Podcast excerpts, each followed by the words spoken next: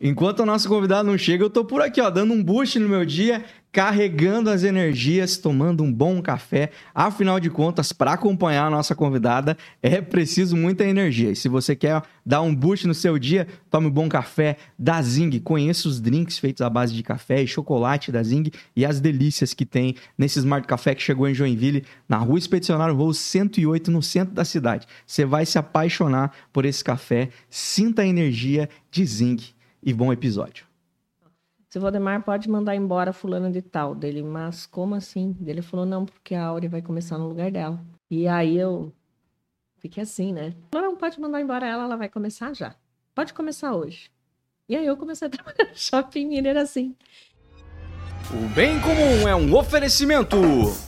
Dê Valor Corretora de Seguros, protegendo tudo que tem valor para você.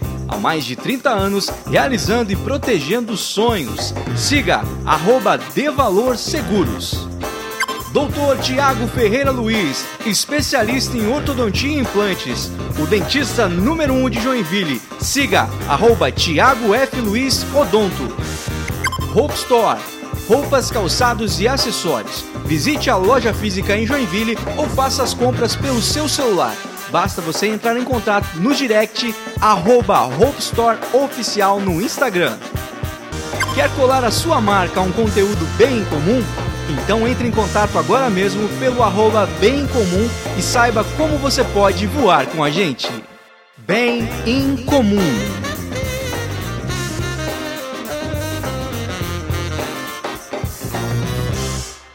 Olá, seja muito bem-vindo ao Bem Comum. Hoje nós vamos bater um papo muito especial, falando aí sobre o mês das mulheres, esse mês de março especial aqui no Bem Comum. E hoje a nossa convidada é muito especial. E vou falar para você, gente, como eu lutei para trazer esse ser humano aqui no Bem Bom Podcast. Ela é uma pessoa muito requisitada, pessoa que está sempre na correria, mas graças a Deus deu certo e deu certo de ser nesse mês especial. Era para ser agora. Eu costumo dizer que as coisas acontecem quando elas têm que acontecer e era para ser agora. Então a gente está muito feliz em receber a poderosa chefona do Shopping Miller. Vamos conversar hoje com ela. Áurea, seja bem-vinda. Muito obrigada, muito obrigada pelo convite. Embora né, tenha sido difícil conciliar essa agenda, eu também acredito que tudo acontece exatamente na hora que, que é para acontecer e por isso eu estou muito feliz por estar aqui com você. Que bom, que bom. Ela é uma dessas mulheres especiais aí que fazem você, sabendo ou não, muita coisa funcionar aqui na nossa cidade, muita coisa que você vive que é proporcional para você, muitas das vezes no shopping ali, passa pelo, pela assinatura e pelo crivo da Áurea. Então, é uma das pessoas, daquelas mulheres que fazem a diferença na, na nossa sociedade e que você, de certa maneira, é influenciado por isso, por essas, essas, esses movimentos pelos quais ela passa.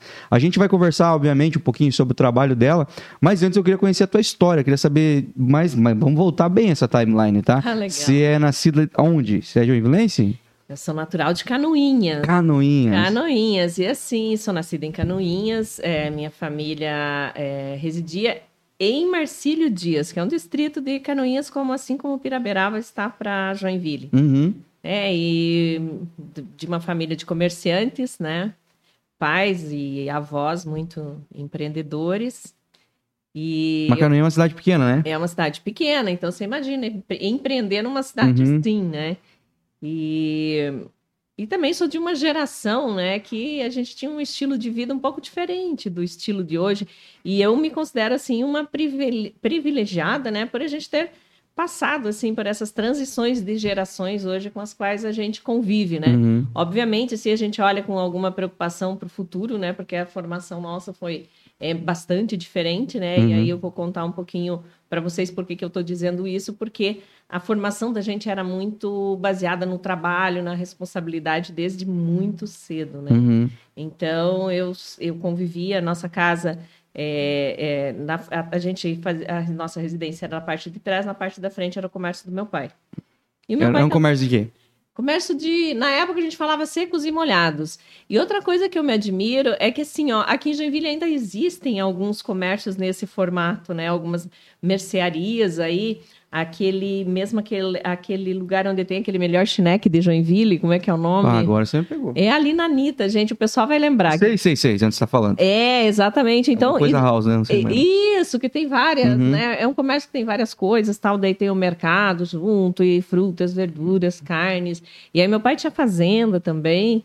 E, e... É o tipo lugar que vendia arroz e feijão a granel ou não? Sim, vendia granel, daí depois a gente mesmo fazia o pacote. Uhum, e aí, assim, né? Aí quem tinha filhos, botava os filhos para aprender cedo. a fazer desde uhum. cedo. Então tinha aquela máquina empacotadora que eu adorava fazer aquilo, né? Uhum. Só que, é claro, você tinha que ter um pouco mais de responsabilidade. Para não tinha... se queimar? É, para não se queimar também. Você conheceu essa uhum, máquina? que derretia o plástico. Uhum, selava né? daí, né? É, selava o plástico. E aí você tinha uma responsabilidade, né? Um compromisso de colocar a pesagem correta.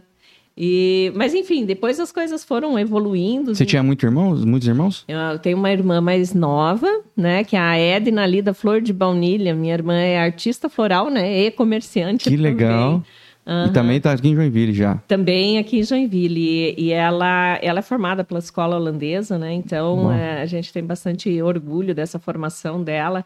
Ela está na escola holandesa, lá numa das primeiras classificações, porque é, é por nota, né, a uhum. escola. Uhum. E continua no comércio também. Aí meu irmão, que é mais velho, hoje ele também continua trabalhando, né, com o negócio da família, que ela, minha irmã e meu cunhado têm uma pousada em Balneário de Penha. Que legal, que legal. Uhum. Onde você tem casa? Lá onde eu tenho é, casa que também, que eu adoro, né? A gente estava conversando há pouco, que eu gosto muito desse contato com a natureza, é o que me energiza. É muito bom mesmo. Que cara. me dá equilíbrio, né, para a gente lidar com essas coisas de, de carreira de executiva e, e business, enfim. Uhum. É, é, o natural ajuda a gente é. lidar com o que não é natural.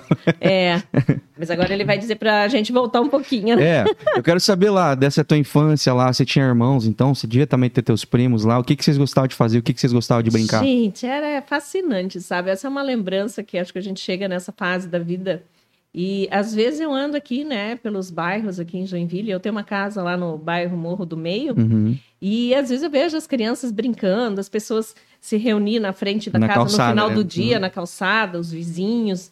Então eu tenho, eu, por onde quer que eu more, eu sempre tenho um vínculo muito grande com os meus vizinhos, assim, porque essa, é, é uma coisa assim, não, não necessariamente de interior. Eu acho que aqui em Joinville ainda se preserva essa cultura.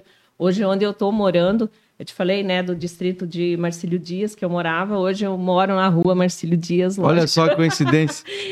Ai, eu tenho vizinhos maravilhosos lá. O Max, a família dele, a Cíntia também com as filhas, que também tem um pomar ali atrás de casa e a gente uhum. troca figurinhas.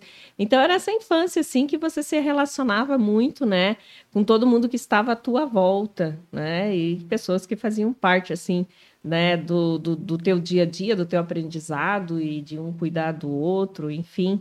Então a gente brincava, a gente não tinha aquela limitação, né? A gente tinha as obrigações que vinham sempre em primeiro lugar, né? Hoje se prega muito essa questão da preocupação do trabalho infantil, acho que ela, ela procede, porque em alguns casos eles chegam a ser Extrapola. extremos, uhum. mas a gente, primeiramente, a gente tinha responsabilidade, então acordar cedo naquela época é, nossa, a gente pisava em muito gelo, quebrava muito gelo para ir para aula, né? Porque uhum. era uma uhum. responsabilidade nossa ir uhum. até a escola. A gente ia nossa, andando. eu já andei na geada bastante também. Também? Meu Deus. Não é bom. Eu tinha época que nós tinha que eu, eu gosto de lembrar disso também. Era raiz, na, na época uhum. não era bom, né? Hoje eu lembro com um pouco de saudosismo, né?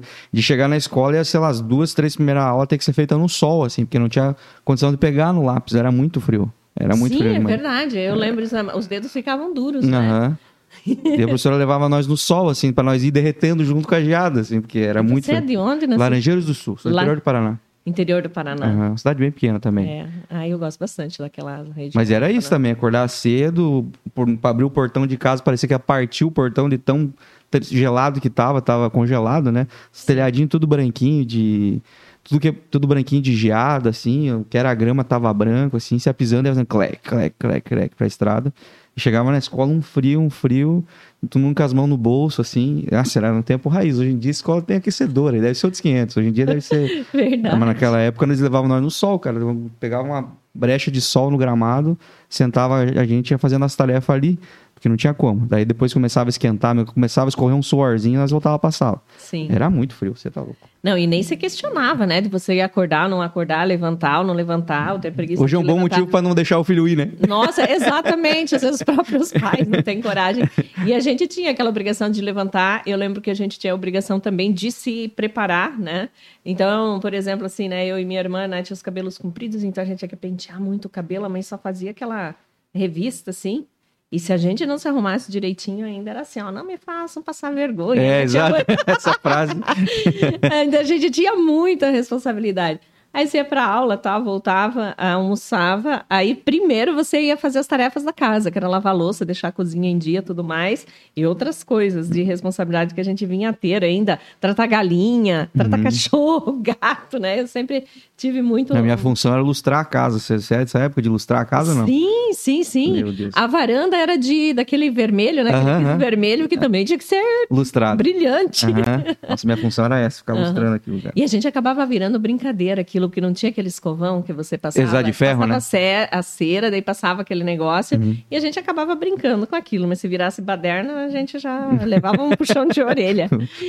E aí, depois, com o tempo que sobrava, depois da- da- das tarefas domésticas e a lição, aí vinha a lição da escola, o tempo que sobrava, você podia fazer o que você quisesse, né? E aí o céu era um limite, a gente. Uhum. Até escurecer. Até o escurecer, né? Aí escureceu, aí, aí de você se você não chegasse, né? Às vezes a gente chegava com o joelho ralado. Machucar, é Alguma- verdade, cara. Chegava- Ai, gente, era muito Na bom. minha época, comer chocolate ardia, galera. Era outro tempo.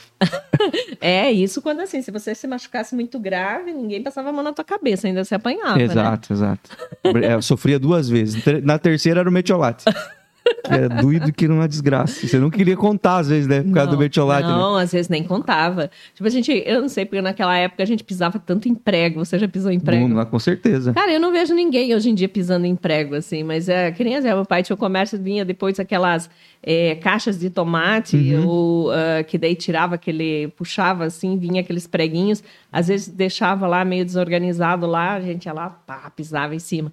Daí a gente já sabia, o remédio era passar limão, botava limão na Nossa, isso eu chapa, nunca passei. passava, botava o limão na chapa quente e depois passava no pé. E aí, para não infeccionar, né? Esse era o remédio. Não sei se tá valendo ainda hoje. Provavelmente não. Deve ter alguma coisa mais simples pra se fazer. Deve. E, e a brincadeira preferida de vocês, Aura, o que que era?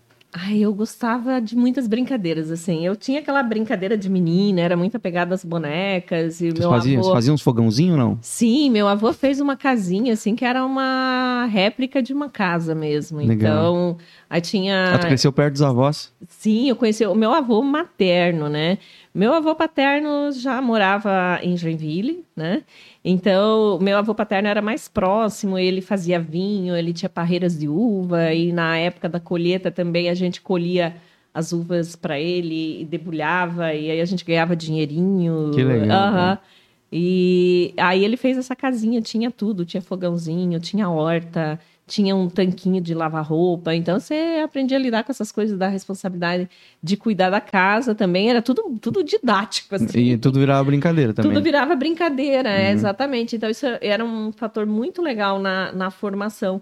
Você sabe que agora, quando passou o período de férias, eu via muitos pais dizendo: ai, não vejo a hora que volte a aula. Ai, não sei, fazendo um pouco de drama. Lógico que você tem hoje que é, conciliar uma agenda bem grande, né? Uhum. É, e aí, eu não, não, não vinha ter filhos, mas eu gosto muito de crianças. Normalmente as crianças gostam bastante de estar comigo. Às vezes ah, os pais vão com as crianças lá em casa e aí eles dizem, deixa eu dormir aqui na tia Áurea. Porque a gente tem essa coisa do lúdico e, e traz muito essa coisa que os pais faziam com a gente, da brincadeira e Uhum. ensinar.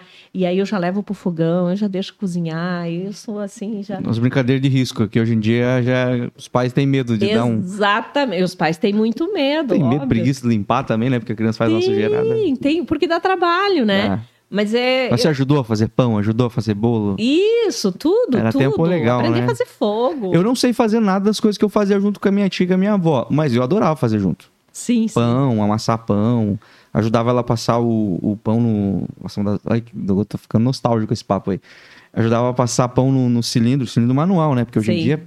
Hoje em dia você não tem trabalho com nada, né? O branco já vem o pão pronto dentro de um saco ali, você pega e joga o negócio, ingrediente, a mistura tá pronta, coloca na Hoje tem a. Tem um negócio que faz uma panificadora elétrica. Hoje Meu em dia Deus, não se tem trabalho. as- os ingredientes ali sai pronto. né? É, hoje não tem trabalho. Eu sou da época raiz. Amassar, esperar crescer, aí esticar a massa, aí passar no cilindro. Daí minha função era ficar do outro lado do cilindro, passando assim. Tipo, minha tia colocava a massa e eu ficava do outro lado, esticando até onde dava pra ir com a massa, assim, de pão. Então, é, é- claro que eu fazia bagunça, claro que eu sujava, claro que às vezes eu não aguentava, derrubava a massa no chão, me dava um problema. Mas eu adorava fazer isso e ninguém nunca me proibiu por causa disso. Então, tipo, sábado era dia de fazer pão, eu tava lá. Eu era ajudante de fazer pão. Bolo a mesma coisa, até porque nega maluca é uma coisa que eu até hoje amo, que é depois que faz a massa, coloca na forma, lamber a bacia. Gente, eu faço isso até hoje, confesso. Então, eu adorava, essa é a minha função. Então, assim, dá, faz sujeira, se reboca, nojento tá comendo trigo puro, mas tá tudo bem, cara, tá tudo certo. Você não Acho faz que eu, isso ainda hoje? eu não, porque eu não faço nega maluca, né? Mas se eu ver alguém por perto, eu falo, "Tem- não coloca água, não, deixa eu comer primeiro. É, mas é uma coisa que talvez os pais hoje vão pensar, pô, será que não faz mal pra criança comer esse negócio cru, farinha trigo? Nossos pais só falavam, deixa, deixa de ser feliz, né? Aham. Vai viver, vai viver. E eu acho que a gente gastava muita energia, né? Então, é, era difícil que você tivesse um colega, né? E naquela época, se tivesse um colega mais gordinho, você chamava de gordinho. Tava tudo bem. E tava tudo certo. magrelo, tava tudo bem. É, tinha, é, tinha cada apelido, né? Quem não, teve na- apelido? É a época que, que, o, que o bullying era legalizado, porque assim, É. todo mundo sofria bullying. Você sofria bullying por ser grande, por ser pequeno, por ser gordo, por ser magro. Você não- nunca Aham. se livrava do bullying. Nunca, nunca se livrava. E aí, se você não tivesse, eu tinha dificuldade, ninguém me dava apelido. Acho que Ah. é porque eu era muito, eu era muito brava, sabe? eu era sempre muito séria e tal com minhas coisas. Então, daí, às vezes, eu ficava assim. Ah, mas por que, que não me deram nenhum apelido ainda? Será que não gostam de mim? Não, você se livrou então. Você tava na, na margem, tava naquele pedacinho de, de- de que ninguém tem apelido. Ah, exatamente, exatamente. Não tinha nada que se destacava muito ali. Um olho muito grande, um nariz muito grande. Que tivesse também uma orelha grande, um. Sim, qualquer nós coisa. tínhamos um, tínhamos um colega que chamavam de rato, porque ele tinha os dentinhos assim. é, viu? maiores. Qualquer coisa. Um um pequeno rato. detalhe. E às vezes era um olho, uma coisa bonita. Que eu já tinha, teve menina na minha sala que ela era uma única menina no colégio que tinha um olho azul, cara. E aí, meu Deus do céu, o zóio azul, o zóio azul, zoiuda, zóio. Ó, as ideias, a menina era bonita, cara. Tinha um negócio que destacava nela porque ela era bonita. O olho dela era azul. E aí virava motivo de piada. Chamava ela, não chamava ela pelo nome. E talvez a menina nem se sentia bonita. Ela chegava em casa e pensava assim: será que eu podia ter olho castanho? Ia me incomodar menos, né? Sim. Hoje a menina deve ter ser feliz, que ela é uma das poucas pessoas que tinha zóio azul naquela época. Mas, Mas- era motivo de piada, né? E... Sim, a gente lidava bem com isso. Nós Não, tínhamos um colega sofria. que o apelido dele era Alicate, porque ele tinha perna, assim. sabe? Até hoje, é Alica. É Alica o apelido dele. e a E gente tem uns que passam, né? Vão pra sempre. Tem uns carros que a gente carrega pra sempre. vai, vai para sempre. E às vezes eu encontro os colegas. é, hoje a gente encontra muita gente na rede social, que é bem legal, né? Eu até tenho alguns grupos ainda. O grupo do, do, do tempo da faculdade, que eu comecei a faculdade em Canoinhas e terminei aqui na Univille, né? Então eu me mudei, num- num- acho que quando eu estava no primeiro ano da faculdade lá, na Universidade do Contestado Uhum. é, que eu também fazia parte de diretório acadêmico, então tem um histórico assim, ah, presidente de classe, é, me esforçava muito para ser a melhor nota, então, ah, esse ano eu tirei o primeiro lugar, cara, o dia que eu tirei o terceiro lugar, fiquei tão frustrada, acho que foi na terceira série que tinha, né, é, turma lá que tinha notas melhores que as minhas, então é, eu tinha sempre essa, essa preocupação, Sério? Olha. é, participava bastante, era bem, tipo, eu sentava na primeira Mas era uma cobrança tua. era uma cobrança minha. E assim, meu pai e minha mãe, eles diziam: ó, estudar é responsabilidade tua. Mas eu tinha aquele, aquela coisa de chegar no final do ano ou no final de um bimestre e mostrar as minhas notas e ouvir aquele, poxa, que legal, parabéns, né? Tanto Ou não fez mais que a tua obrigação. Sim, eles não falavam, eles falavam, essa é a responsabilidade é de vocês. né? E dizia sempre, aproveita porque vocês podem estudar, o pai e a mãe. É, daí veio o discurso. é, na nós nossa época discurso. tinha que cortar uma invernada. Pra... Verdade. E aí, tanto que assim, meu, meu pai veio a falecer quando eu tinha 15 anos, né? Aí eu tinha minha irmã de 9 anos, meu irmão estava com 18.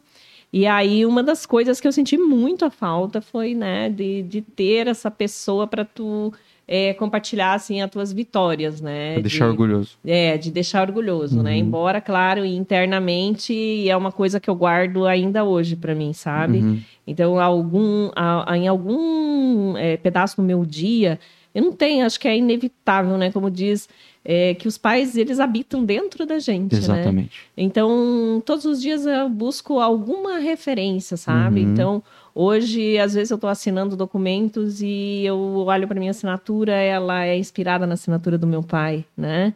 Que ele que me colocou assim, né, nessa vida mais de escritório, que ele tinha o escritório dele, aí tinha a máquina de escrever. Então, às vezes, esses dias eu achei uma máquina de escrever que era igual a que ele tinha, e eu fiquei me cobrando, mas como que eu não guardei aquela máquina de uhum. escrever dele? Porque, é, enfim, né? Tudo entra nessa coisa da tua formação e você carrega isso para o uhum. resto da tua vida. Então, assim, eu tenho isso para mim, assim, que de algum lugar onde eles estejam, né? E o que eles plantaram, é, quando eu colho algumas coisas assim, que eu é, lembro que eu poderia dividir com eles, né? E às vezes eu falo para as pessoas que ainda têm os pais, né? Uhum. O quanto que isso representa uma benção. Uhum. Embora hoje essa questão que a gente estava tá falando da de dividir é, tempo para ter com os filhos, né? O quão é importante. Às vezes eu digo, ó, é uma fase que passa rápido. Eu vejo alguns pais que aproveitam isso, né? Mas tudo passa, passa, passa, passa, né? Uhum. E aí o que que fica? Ficam, ficam muitas coisas, né? Coisas que vão te inspirar para o resto da vida, o que vão te dar muita paz, né? Muita paz interior, assim, pelo tempo que você dedica para as pessoas é, que você cativa, né? Que você você ama porque você cativa, porque você conhece, porque eu acho que todas as pessoas que passam, embora às vezes até temporariamente, eu já tive algumas experiências em viagens, né? Daquela pessoa que te dá uma ajuda que você nunca viu na vida, nunca vai ver, às vezes você não sabe nem o nome, né? Uhum. Então, com que marca. é quão importante é a gente ter essa, essa relação com o mundo, né? Uhum. Quanto que isso te, te fortalece, né? Se você ter uma relação com os teus vizinhos, né? Você procurar ser proativo. E eu tenho, todos os dias de manhã, eu tenho muito uma mentalização na oração de São Francisco de Assis, né? Que eu sou apaixonada por animais. É, tenho uma formação também católica da família, não sou assim aquela praticante, Respeito todas as demais, já participei. Se me convidar para algum evento, eu vou com o maior prazer. Uhum. Então, acho que é importante você cuidar da, do teu espírito, né? Uhum. E, e, e, fé é uma coisa assim. Que... Isso é um portal aberto. Cara, é, eu acho assim que. Eu sempre fui, quando era criancinha também vivia na igreja, tá? É.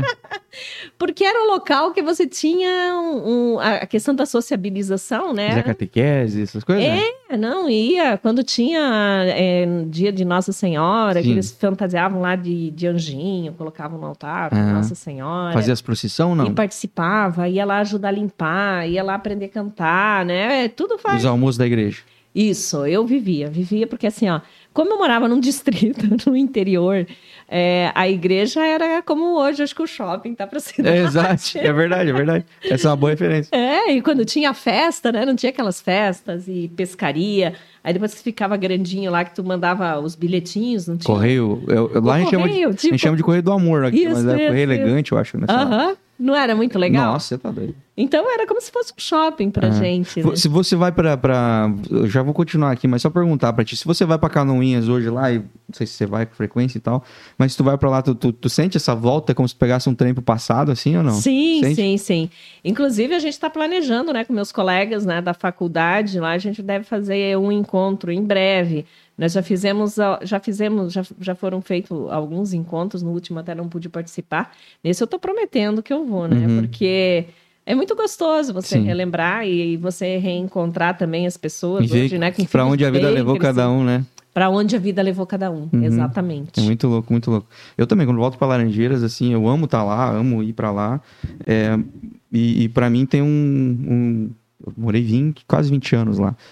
Então tem um lugar, um pedaço muito grande na minha vida, na minha história, assim, é um lugar que eu tenho muito carinho, assim. Mas mesmo assim, eu vou para lá, as, as coisas, claro, a cidade evoluiu, onde, onde era barro, era mato, hoje é asfalto, hoje tem prédio, hoje tem, enfim, loteamento onde eu jogava bola, tem casa, enfim. As coisas mudaram muito, assim. Mas ainda existem coisas que parece que estão paradas no tempo, Exatamente. assim. Essas coisas me dão muita alegria, assim. Eu penso, ah, que bom que não mexeram nisso, sabe? É como se tivesse um tesouro para mim, assim. Pra a, mim também. e a igreja é muito isso, assim. A igreja é. Porque é, é um pedaço que é muito difícil de você fazer uma grande mudança. Eu sei que tua igreja era muito, muito simples, né? Mas a igreja da minha cidade, a matriz da minha cidade, ela permanece igual desde que eu era criança. Eu cresci vendo a matriz daquele jeito, o que eles reformam é uma pintura, alguma coisa de mobília, mas ela segue sendo o mesmo lugar, sendo do mesmo jeito. Então, passar por lá ou entrar lá, para mim, assim, é quase como se eu atravessasse um portal, assim, sabe? Eu me vejo criança de volta entrando naquele lugar, assim, tudo fica muito grande para mim de novo, entendeu? Uhum. É, pô, é um lugar que eu tenho muito carinho. Para mim é uma viagem no tempo, ver as pessoas. É a primeira vez que depois eu fiquei seis anos sem ir para lá. Eu fiz questão de ir na minha escola lá, é, visitar, assim, até fiz vídeo na época. É, fui visitar a escola onde eu me formei, onde eu cresci, porque eu estudei num colégio onde você entra na creche e sai formado no ensino médio, assim. Sim. Eu saí ali uns dois anos para estudar em outras escolas da cidade, sim, mas é, voltava para lá, e daí lá fui presidente de Grêmio Estudantil, também tive uma, uma relação muito forte, assim, com a escola, com os professores, com os diretores. Vi muitos diretores passarem, professores se tornarem diretores, enfim, funcionários. Meu pai trabalhava nessa escola, minhas tias. Então tinha uma relação muito carinha, assim. Aí fui conhecer, fui visitar a escola, fui visitar, fui na sala dos professores lá na reunião, uma coisa que eu jamais iria se eu fosse aluno. Aí fui lá, conversei com os professores, abracei. E, tipo, é muito louco você voltar depois de adulto e encontrar essas pessoas e elas saberem o que, que você se tornou da vida, né? Tipo assim, porque eles plantam uma semente, eles efetivamente não sabem no que vai dar, né? Eles têm expectativas também sobre você, às vezes, e você pode superá-las ou frustrá-las, né? Sim. E foi muito legal, assim, ver eles sabendo o que eu tava fazendo, onde eu tava, com a minha família e tudo mais. A família que eles viram pro meu namoro começar lá, hoje ser minha esposa. Enfim, é sempre muito, muito especial.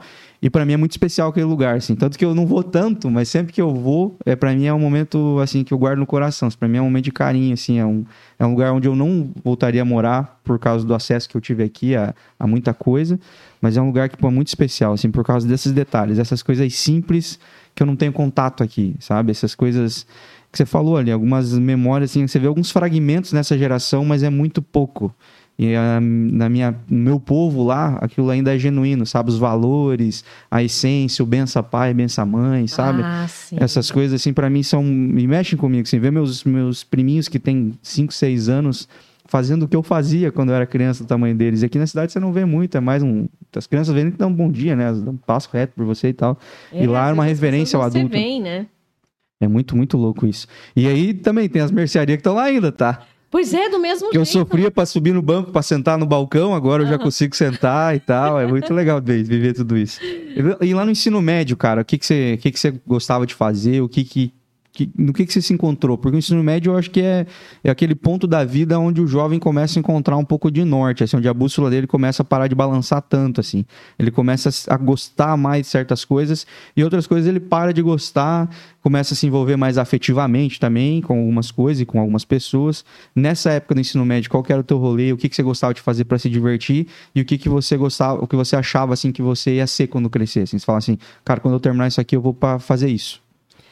Olha, eu, eu vejo assim, né? A gente, como a gente lidava com muitas coisas, né? E ah, brincava de, de, de vender no balcão. É, tava lembrando agora, a gente, cara, eu aprendi a tirar com espingarda de pressão com sete anos de idade. Você já tinha responsabilidade, como é que manuseava, né? Então, cara, eu era ótima tiradora lá com 10 anos e era brincadeira de domingo. Eu ainda tenho, tá? Pois é, tá vendo? Não, não era. E ficava lá. E o pai deixava as armas lá, você sabia que estava lá e que tu não é. podia mexer, porque aquilo você não podia mexer, você uhum. sabia, né? E então, assim, a gente lidava com tanta coisa. É, e aí se tem, digamos assim, um, um tantos subsídios, é, é tanta riqueza de coisas, que eu pensava assim que eu podia ser tudo, qualquer coisa. Assim. É, e às vezes eu fico pensando assim, e aí foi muito de oportunidade também, porque eu queria estudar na época, né? E eu estudei num colégio lá no Colégio Estadual Santa Cruz, que tem, que é um colégio que, inclusive, assim, ele fica no alto, e aí tem uma capela, que tem uma cruz, assim, e aí tinha, sempre teve um ginásio esporte anexo, onde aconteciam os jogos estudantis, né? Então, para mim, aquilo era.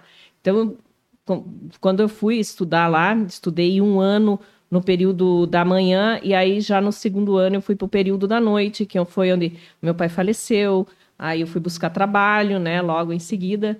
Eu tinha 15 anos, a minha mãe me emancipou com 16 anos para eu tomar conta do, de, de negócios de patrimônio.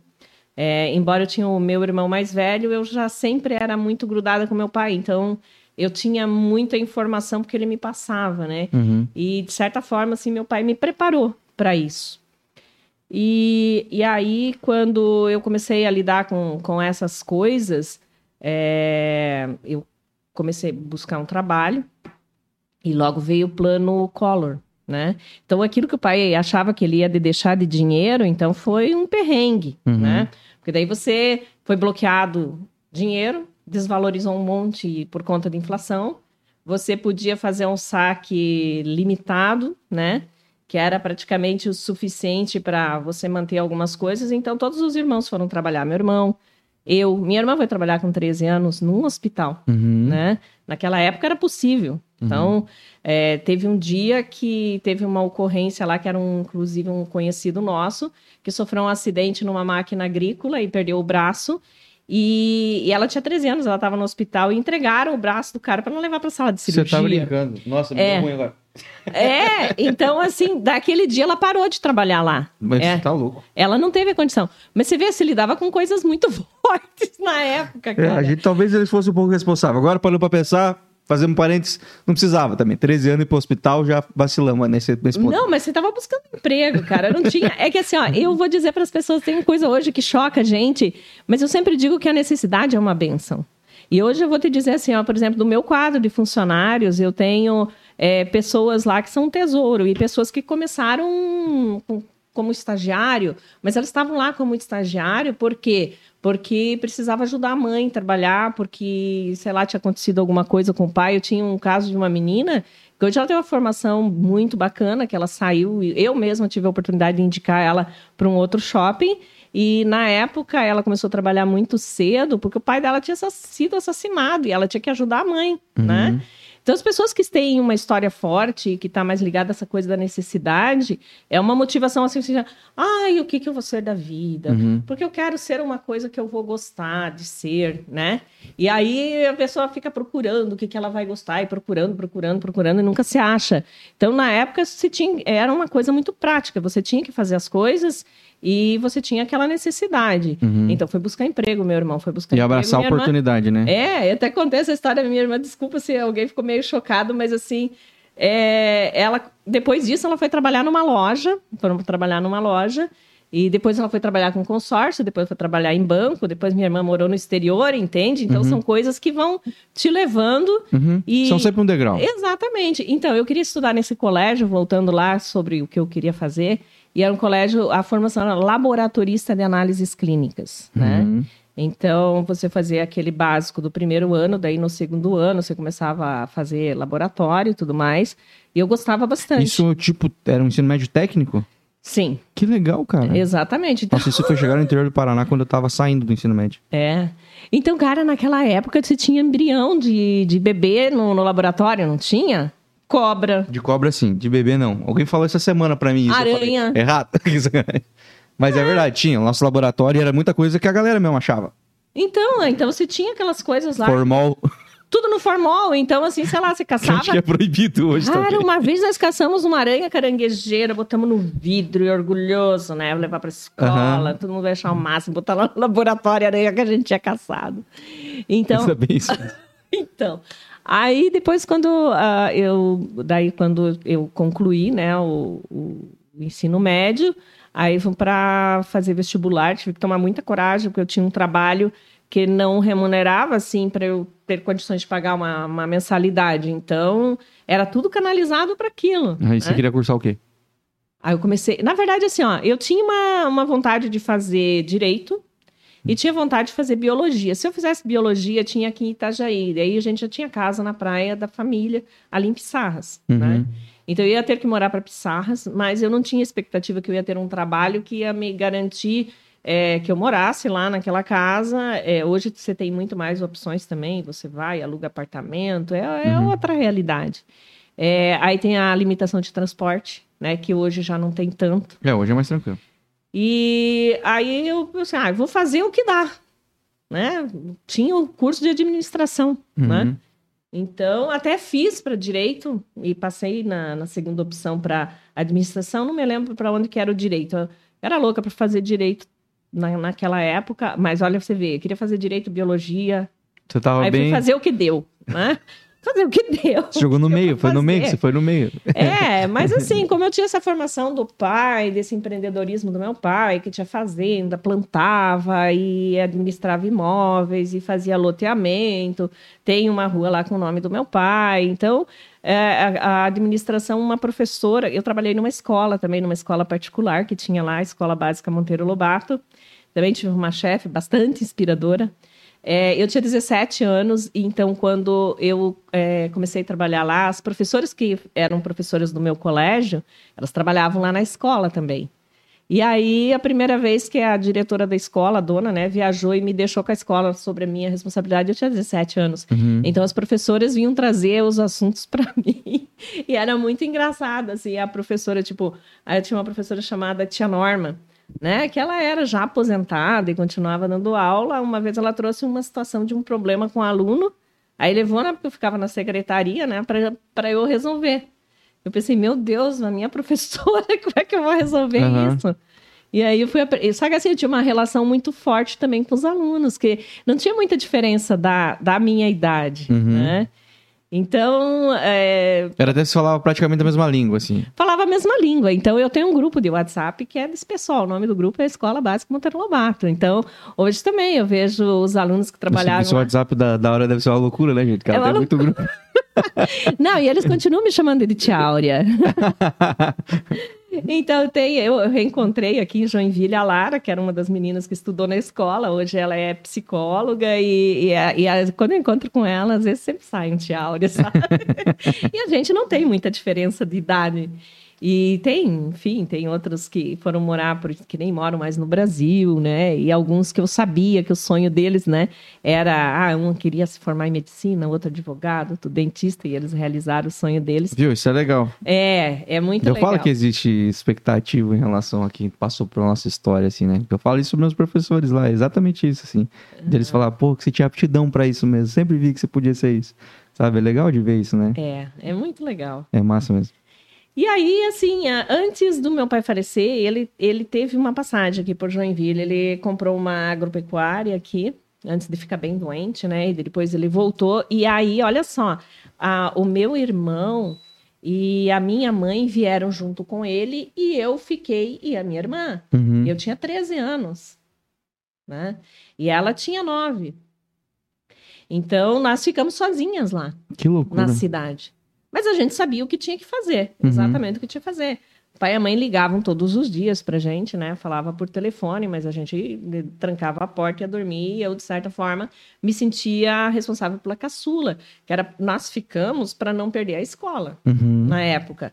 É, não me lembro como é que era esse negócio de transferir, enfim. É, eu lembro que a gente ficou para. Não, não recordo muito o tempo que a gente ficou, mas para ver como que a gente lidava com responsabilidade. Sim, sim. Hoje eu não vejo esse tipo de coisa acontecer. Não, não tem. E... Será que se alguém denunciar? Não, naquela época dizer que era abandono de incapaz, é. né? E hoje eu reconheço.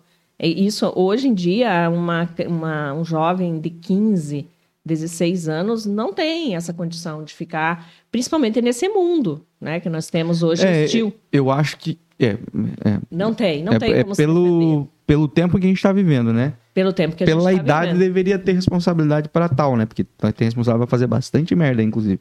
Mas é, infelizmente eles não têm não têm valores o suficiente para saber fazer escolhas hoje essa geração, com 15 anos. Com 15 anos a gente tinha valores impregnados em nós que nos facilitavam tomar decisões. A gente sempre ser responsável na decisão. É. A geração de hoje não tem muitos valores, aí a, a, decisão sempre é pelo mais divertido, o mais radical, ou, sabe? É sempre pelo, vai ser sempre a pior escolha.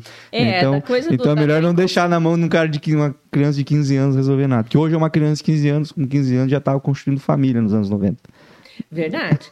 É lógico, assim, que existe sempre exceção, né? É, eu vejo algumas exceções e, e, vejo algumas situações pontuais que, que eu conheço de... Mas você vê como agora se tornou exceção. Antes era regra, a exceção era ser é, maluco. É, é verdade, é verdade. Então, aí eu tinha na minha tinha muito na minha mente porque quando a gente passa férias em Pissarras e aí tem a história da, da, da casa de Pissarras que foi a minha mãe construiu sem o meu pai saber Sério, cara? a gente vai falar de mulheres, né? Uhum. Então, assim, a minha mãe era uma, era uma mulher muito didática e era uma mulher, assim, muito estrategista. Por quê? Meu pai tinha fazenda e a, e a irmã dela tinha casa em Pissarras, que o marido da... Uh, meu tio era representante comercial, então uma pessoa mais ligada a sair daquele, né, daquela cidade e tal, mais ligada a conhecer mais o mundo. Então, ela tinha casa em Pissarras e a minha mãe também tinha o sonho de ter. Uhum. E meu pai nem pensar, porque meu pai tinha fazenda, então os nossos finais de semana era na fazenda, né? Cuidando das coisas, tal, dele, e a gente, eu não, não pintava cerca de cal Uhum, lá, então a gente, uhum. meu, tinha um monte de trabalho pra gente fazer. E aí, é, a minha mãe estava comigo na barriga, e com a ajuda da minha avó, ela juntou dinheiro, porque minha mãe plantava horta e criava peru, vendia para restaurante. Ela fazia várias coisas, assim, acessórias. E comprou o terreno é, lá em Pissarras, hoje é ali perto da, da, da matriz ali, sabe? Um pouquinho para trás. Meu irmão tá morando lá agora. E, e não tinha nem estrada, era um loteamento, ela comprou um lote lá, ainda vinha no carreirinho, assim, sabe? De Uhum. mato. E aí ela comprou pinheiros, que você comprava o pinheiro, mandava cortar Nossa, era outra. e transportava madeira, tudo Uhum. isso com a ajuda da mãe dela. Aí, é, isso foi em 1970, exatamente no ano que eu nasci. Aí ela pegou e mostrou a chave pro pai e disse assim: ó, essa é a chave da nossa casa da praia, onde nós vamos passar férias com as crianças. e aí meu pai Ficou em choque. ficou, mas ele disse que não tinha o que falar. Ele, ele tinha mais um imóvel, né? Aham, que loucura, né, aí ele cara? aceitou. Que loucura, cara. É, aham. Eu ia perguntar, herdou de quem? Não tô sabendo disso aí. Já pensou? e aí, a gente passava aqui em Joinville, né, naquela época, quando era criança, e parava na Expoville, naquele lago que tem até Uhum. hoje ali. Esses dias eu fui lá e, e pensei, ai, que, que maravilhoso que eles cuidaram do lago lá. Tá, tá muito bonito hoje Uhum. o lago ali. Porque a gente vinha ali e ficava olhando, ah, Vitória Régia, flor que nasce na água, não sei o quê, e ficava tentando ver peixe ali no meio. Então, eu sempre tive uma relação muito grande com Joinville. E a gente parava em Piraberaba para tomar um café, que o pai gostava de comer, as cucas. Era em Piraberaba na Uhum. época. E aí, aí teve essa passagem do meu pai, que a gente viria para cá, e daí a gente acabou não vindo. Logo depois ele ficou muito doente. É, ele teve depressão, meu pai tinha diabetes. E era pessoa teimosa, assim, não, eu vou comer tudo que eu quiser comer, eu não vou me cuidar. Então ele veio a falecer, né, coisas de- decorrentes disso tudo. Uhum. E aí eu sempre tive uma relação com Joinville, disse assim, ó, essa cidade reserva um lugar muito especial para mim. Então, desde o dia que eu pisei nessa cidade, consegui meu primeiro trabalho aqui, né, que foi numa holding do seu, da família do seu Nelson Hansen. É, eu pensava, nossa, é verdade, tem mesmo um lugar especial para mim. Então, cada passo, Então, cada isso é degrau. sempre na área da administração? Sim, uhum. Uhum. E Ele tinha uma holding que tinha uma empresa de representações comerciais, uma factoring, uma corretora de seguros, um escritório de contabilidade. Aí ele tinha uma loja também de rodas. É, tinha uma filial em. Não, tinha uma matriz em São Paulo, uma filial aqui. Então era sempre envolvida com muitos negócios, com muitos segmentos, né? Uhum. Onde eu vim a, a completar a faculdade aqui na, de administração aqui na Univille. Uhum. E o seu Nelson, na época, ele tinha três formações: economia, contabilidade e administração. Então, como eu estava na faculdade, eu aprendi muita coisa. E ele tinha, e ele foi professor universitário. Então, essa parte mais contábil, eu aprendi muita coisa com ele. Você tinha um mentor. Eu tinha um mentor. Eu tive a oportunidade de encontrar com o seu Nelson agora. Ele continua empreendedor, fazendo negócios. É, um dia no supermercado de Aço, porque eu tinha muita vontade de encontrá-lo e falar para ele o quanto que eu fui grata. Uma vez eu fiz um curso, do, foi até uma formação do Augusto Cury, onde dizia assim, as pessoas que te bancaram, né? Que te ajudaram, que te deram uma mão, enfim, que te bancaram em vários aspectos. E eu sempre tive, né, que ele foi uma pessoa Uhum. uma dessas pessoas e eu tinha vontade, eu tive a oportunidade De falar. de falar para ele, de Uhum. agradecer e falar o quanto também, né, ele teve uma influência assim na minha formação. E aí depois da, da- de, de completar a faculdade de administração, aí eu fiz especialização em finanças, né, finanças corporativas. Daí já pela FGV, quando a FGV veio aí através da Unisuciesc. Uhum. Então você tem essas formaçõezinhas aí. É. E, e quando é que o Miller apareceu na tua vida? O Miller apareceu na minha vida, então eu fiquei um tempo né, trabalhando na holding com a, família, com a família do seu Nelson Hansen. Depois eu fui para o grupo Brightcoff, e fiquei um ano, na verdade, no Breitkopf, né? E que hoje tem a Audi aqui. Também tive a oportunidade de se na, na, Eu te perguntar, o Breitkopf é de carro, concessionárias? Sim, eles têm caminhões Volkswagen, né? Uhum. Que tem aqui em Joinville. Hoje eles têm a Audi e a Honda, uhum. né? E em Blumenau eles têm Volkswagen também, Audi em Blumenau. Nas concessionárias mesmo. É. Uhum. uhum. Então, e depois quando eu comecei a buscar um outro trabalho, até eu até conversei com o presidente da Bright na época, eu, eu almejava um cargo de gerência. Uhum. Mas eu observava que a empresa era muito, tipo, as, os cargos de diretoria e gerência eram predominantemente masculinos. E aí eu tinha ido para arrumar a casa na Honda na época, uhum. e aí já fazia um, quase um ano que eu estava lá. E eu não via muita expectativa, né, de, de para esse cargo de gerência. Eles tinham um gerente que estava, na época, né, fazia algum tempo que trabalhava lá e continuava trabalhando, enfim. E aí, quando foi feita a inauguração aqui da Audi, eu até falei para o presidente deles, eu falei assim, vocês ainda continuam tendo uma empresa é, com cargos de diretoria, gerente tipicamente masculino? Eu perguntei para ele. E ele falou, não, nós temos um, agora nós temos uma mulher no comercial, uma mulher no comercial. Então, tem empresas que têm, é cultural, não adianta. Uhum. E é uma empresa familiar também, né? Sim, aham. Uhum. E, e, shopping hoje eu vejo tem muitas mulheres, né? Tem uhum. muitos shoppings que elegem mulheres, shoppings é, bastante tradicionais que têm mulheres nesse cargo é, há muitos anos, como eu também estou ali. Então, assim, eu, eu comecei a fazer um, um, algumas entrevistas na RH Brasil. E na época eles diziam, ah, essa entrevista ela é para um cargo num empreendimento. Quando falava a palavra empreendimento, me remetia ao Shopping Miller, porque o Shopping Miller é, eu, eu consegui na inauguração, eu tinha paixão pelo shopping. É, eu colecionava os, os anúncios de jornal das redes que vinham para cá, tipo, ah, vem o McDonald's para Joinville, então uhum. colecionava ah, os, os, recortes. E, enfim, é, daí eu comecei a fazer essa, essa entrevista, entrevista né? Essa, essa, participar. E aí eu tinha na cabeça que era o shopping, mas eles não falavam que era o shopping. Ah, sim, era uma coisa para também não. É, uhum. e eu já tinha dado, quando eu comecei a fazer, participar desse processo, eu já dei o aviso que eu ia sair, no, sair da, da, do grupo Bright. E, é, tipo, eu ia dar um mês, assim, eu já queria ficar disponível, porque eu tinha muita certeza que ia dar certo, mas eu não tinha certeza que era o shopping. Você Só... vê como é que são as coisas. Que loucura, cara. É, que loucura, né? A gente tá com tempo, não Tamo, sei. tamo é. com tempo. E eu aí... chamo isso de estranha certeza. eu também não sei explicar, mas eu tenho convicção sobre umas paradas que vão acontecer e no fim elas acontecem. Isso, exatamente. E aí eu passou, sei lá, dois dias e a menina da RH Brasil não entrou em contato comigo. Eu liguei para ela, mas na época a gente ligava ainda telefone público, uhum. né? Isso aí fazem 26 anos. É, liguei do telefone público e ela disse: Ah, poxa, Áurea, eu tentei falar contigo, de, mas você não consegui e já foi feita. Tínhamos ficado entre duas finalistas, eu não consegui falar com você, eu mandei a outra menina e ela já começou no trabalho. Daí eu tive certeza que era no shopping. E aí eu falei, não, mas eu não passei pela entrevista, né? Que ia falar com o presidente do, do empreendimento. Uhum. Eu quero conversar com ele. Dela, ai, Áurea, mas ele só vem toda quinta-feira pra cá, não sei o que, pelo amor de Deus, liga para ele, eu quero falar com ele, eu quero falar. Daí ela me ligou, eu, eu combinei com ela, liguei para ela, ela disse assim, olha, por coincidência ele vai estar aqui.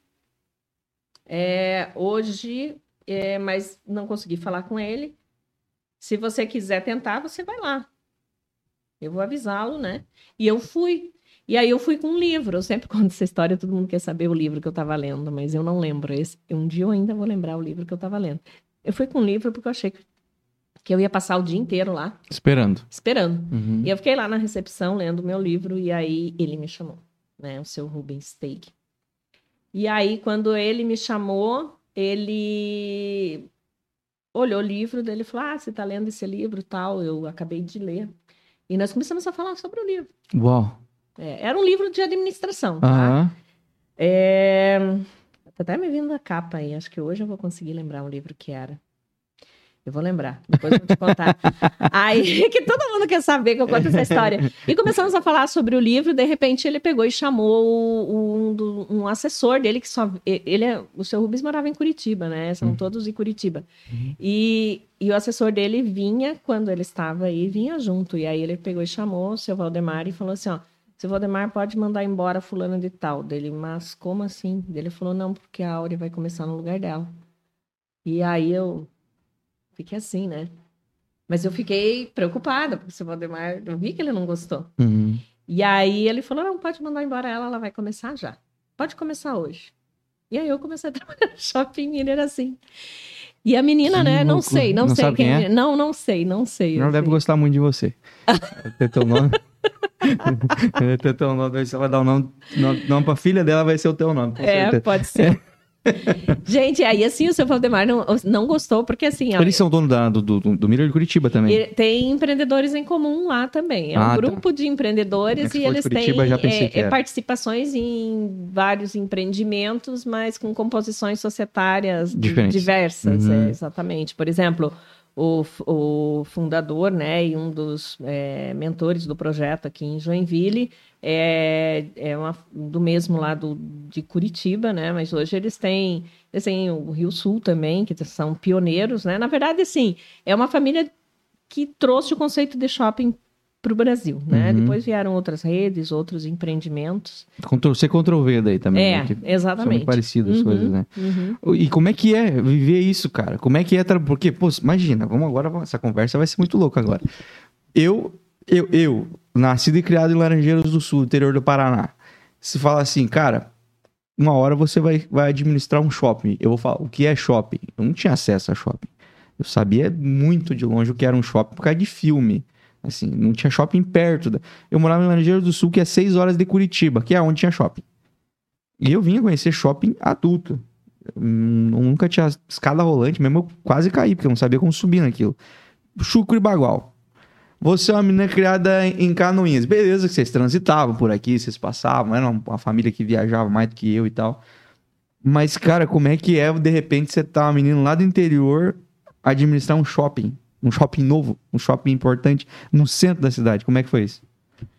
Na verdade, nunca é, parei para pensar nisso. Até é legal essas experiências de entrevista, né? Porque a gente traz algumas reflexões, assim, para para nossa vida. Eu penso assim que como uh, na minha formação eu sempre tive muito habituada e familiarizada em lidar com diversas coisas, né?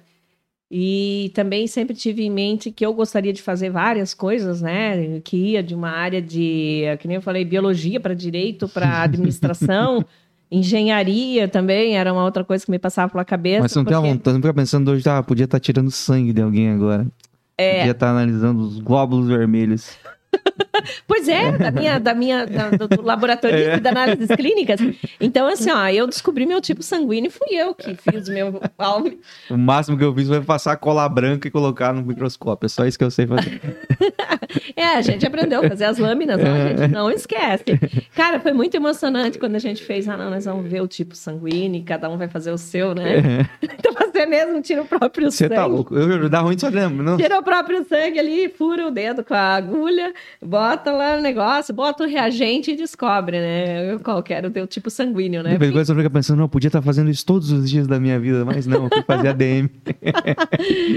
não, mas às vezes eu penso, por exemplo, assim, ah, eu sou muito familiarizada também, né, com a área de, de, de engenharia, eu, enfim, é, como eu fiz finanças e eu tenho essa relação também com as ciências exatas e adoro números e métricas e trabalho o tempo todo com indicadores, né?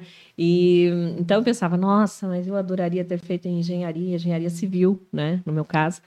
E aí eu pensei assim, eu não tinha me ocorrido ainda de ir para essa, voltar para essa área da, né, do laboratorista de análise clínica e ir para uma área médica, né?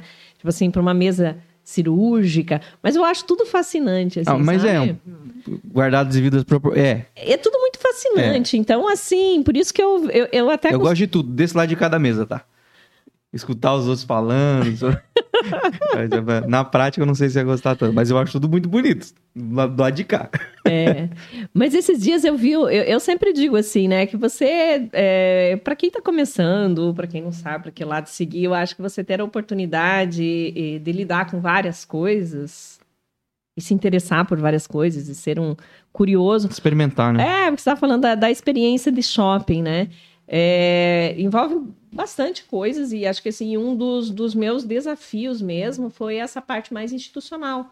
Porque depois eu fui, é, né, dentro né, do, do, do, que eu cresci dentro da, da organização, eu era gerente financeira e depois eu fui preparada né, pelo uh, superintendente anterior a mim, que foi o Walter Bizelli, ele veio, vinha me preparando, porque também é da cultura do grupo é ter um. Uh, dar uma importância bastante grande para a pessoa que cuida da, do financeiro, né? Uhum. Então. Desde que ela não quebre a empresa. Desde que não quebre a empresa, obviamente. Mas a pessoa que tem habilidade assim, né? Que nem hoje ali eu tenho a minha equipe do, do financeiro. Cara, é essencial. Aí você vai dizer assim: ah, eu tenho uma excelente gerente de marketing que tem um, uma grande formação na área financeira também. O meu engenheiro, ele tem uma especialização na área financeira, que é o coração da, da empresa, uhum. né? Então, é, é, esse grupo, né, essa, que é para qual a gente trabalha, a empresa, né, que tem vários grupos dentro de empresas familiares, é, são empreendedores de muitas áreas, né? E, com certeza, é, tem um grande valor nessas equipes, né? Então, uhum. é, você lidar com o shopping onde você tem uma consciência cada vez maior hoje, por exemplo, a gente está com um programa lá de, de reciclagem de materiais, né, que historicamente a gente vem fazendo, mas as condições hoje, o ambiente, né, ele está muito mais propício, até com as soluções, né, que hoje existem de você reciclar materiais. Então eu falo, né, em, negócios, né, não é só onde você ganha, mas onde você não perde uhum, também uhum. dinheiro, né? E aí você, eu, eu sempre falei isso é uma coisa muito minha, que tudo são recursos, né? Desde o recurso capital humano, que é super importante, para o qual você tem que dar valor, né? A questão ali, até no início, quando você começou a falar, né, de muitas coisas que acontecem, que tem a minha, né, uhum. que tem... Tua tem, assinatura. É, a minha assinatura, o meu dedo, né? Uhum. Mas a gente, a gente também faz, é, agora recentemente a gente fez uma pesquisa, né, uma pesquisa é, bem é, abrangente para a gente ver os caminhos que a gente tem, para onde que a gente vai.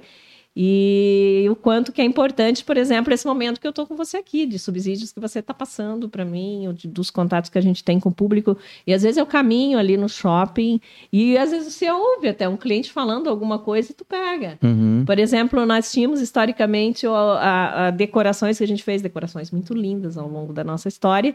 E nós faz, fizemos uma temporada lá, a gente fez uma decoração com os ursinhos, era uma coisa muito linda. E alguma vez eu desci, descendo a escada rolante, o cliente falou que não tinha o presépio. Certo. Ah, mas essa decoração tinha que ter o presépio.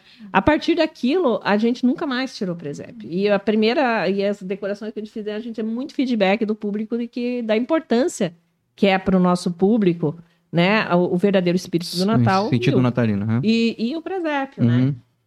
Então, assim, quando você lida com, com, com shopping, aí a gente costuma dizer assim que o pessoal que é da indústria de shopping center mesmo, ou que é do varejo também, né? Grupos de varejo que eu participo, que eu tenho contato, é, e, e, eu tenho assim a oportunidade de ter contatos com pessoas que são formadoras aí de opinião né, na área, estudiosos, como o grupo Gouveia de Souza, é, e pessoas que também estão no exterior, né? É, para mim é sempre essa conexão, né? Uma conexão muito grande e, e, essa coisa de você poder lidar com o mundo com diversas vertentes, com diversas áreas. É, pelas quais eu sempre me interessei. Então, por exemplo, a gente está numa fase importante agora de obras e eu estou muito em contato né, com o pessoal que a gente contratou, da empreiteira, a parte de engenharia, arquitetura, e aí isso a gente até fala que em shopping as pessoas que começam a trabalhar e que gostam, as pessoas têm que ter essa capacidade. Uhum.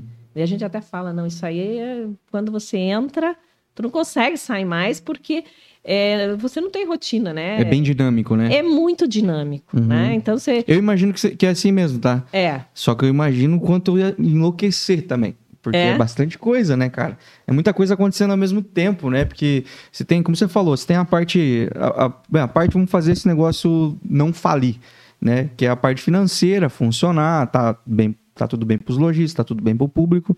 Aí tem as atrações que acontecem, reformas estruturais que acontecem, e essas coisas estão acontecendo ao mesmo tempo. É muito louco, né? Sim, ao é mesmo tempo. É um lançamento de alguma coisa que está acontecendo, é uma marca importante que está querendo um espaço, é, né? É muita coisa, é uma decoração nova que vai mudar, é, enfim, tá toda alguma loja que vai também precisar fazer uma reformulação as coisas estão acontecendo ao mesmo tempo o tempo todo, né? E daí, final de semana, tem um evento grande lá no estacionamento, lá em cima, e precisa de todos alvará, licença de não sei o quê, papapá, tá seguro. Eu fico pensando, cara, e tá ao mesmo tempo, não é organizadinho assim. Ao mesmo tempo tá acontecendo uma reforma, tá acontecendo um evento, um lançamento, né? Uma decoração sendo mudada. É bastante coisa, é né? muito legal. é muito legal. Será é que ela toma café, gente? Será?